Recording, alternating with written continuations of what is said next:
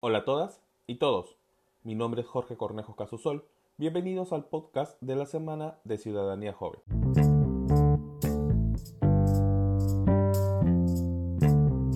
El pasado miércoles 12 de agosto se celebró el Día Internacional de la Juventud, declarado así por la Asamblea General de las Naciones Unidas en 1999. Esta fecha es oportuna para destacar la importancia del compromiso de los jóvenes a nivel local, nacional, regional y mundial, en la vida y los procesos políticos, económicos y sociales, así como evaluar las dificultades y desafíos que hay por delante. En los siguientes minutos reflexionaremos sobre este último frente a la crisis.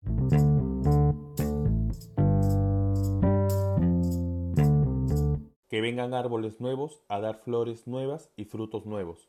Fue una de las frases escritas por don Manuel González Prada en el memorable discurso del Politeama, allá por el año 1888.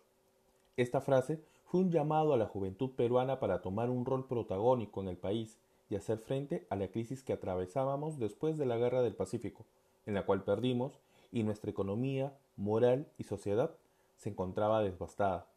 Hoy, en el 2020, el país y el mundo entero enfrentan nuevamente una crisis, esta vez generada por un virus, que no solo ha visibilizado nuestras grandes falencias institucionales y sociales, sino que ha perturbado todos los aspectos de nuestras vidas y ha afectado particularmente a diversos grupos, entre los cuales se encuentra la juventud.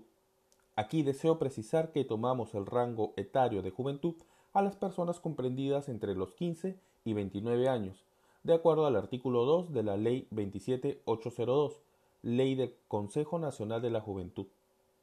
Ahora, al respecto, la Organización Internacional del Trabajo, OIT, ha llevado a cabo una encuesta denominada Los jóvenes y la COVID-19, y en su informe detalla los efectos producidos en los empleos, educación, derechos y bienestar mental, frente a los cuales revela las siguientes cifras. De los jóvenes que estaban estudiando o que combinaban los estudios con el trabajo antes del comienzo de la crisis, el 73% experimentaron el cierre de sus escuelas, pero no todos lograron hacer la transición al aprendizaje en línea o a distancia. El 65% de los jóvenes indicaron que habían aprendido menos desde el inicio de la pandemia y un 51% creía que su educación se retrasaría.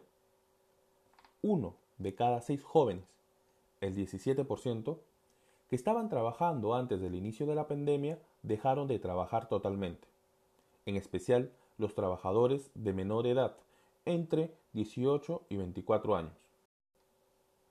Dos de cada cinco jóvenes, es decir, el 42%, indicaron haber sufrido una reducción en sus ingresos. El estudio también revela que uno de cada dos jóvenes, es decir, el 50%, de edades comprendidas entre los 18 y 29 años, posiblemente sufren de ansiedad o depresión, mientras que otro 17% probablemente se ve afectado por ella.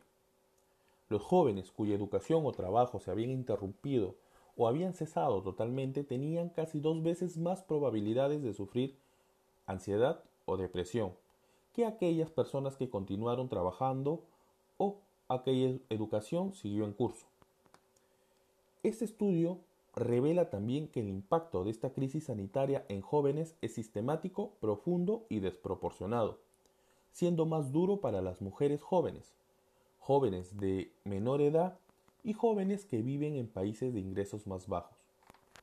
Y en Perú, de acuerdo al estudio realizado por el Instituto Nacional de Estadística e Informática, INEI, durante los meses de abril, mayo y junio, durante los primeros 75 días de cuarentena, alrededor de 2.699.100 personas fueron desempleadas, entre los cuales el 67.7% fueron trabajadores con menos de 25 años de edad.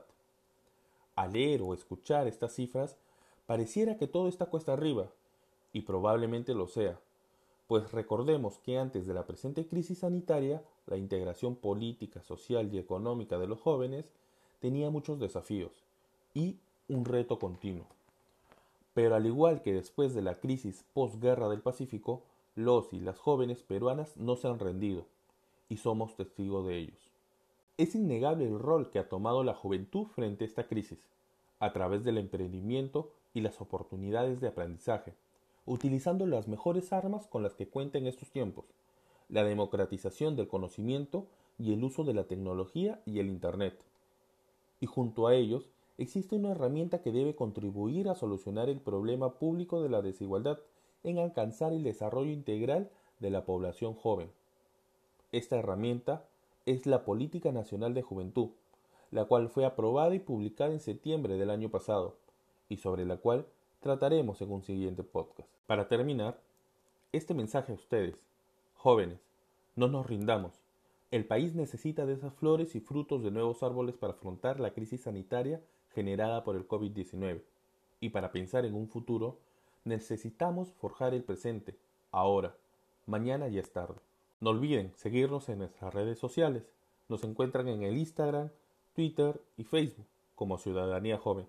Las y los invitamos a visitar nuestra página web www.ciudadaniajoven.org.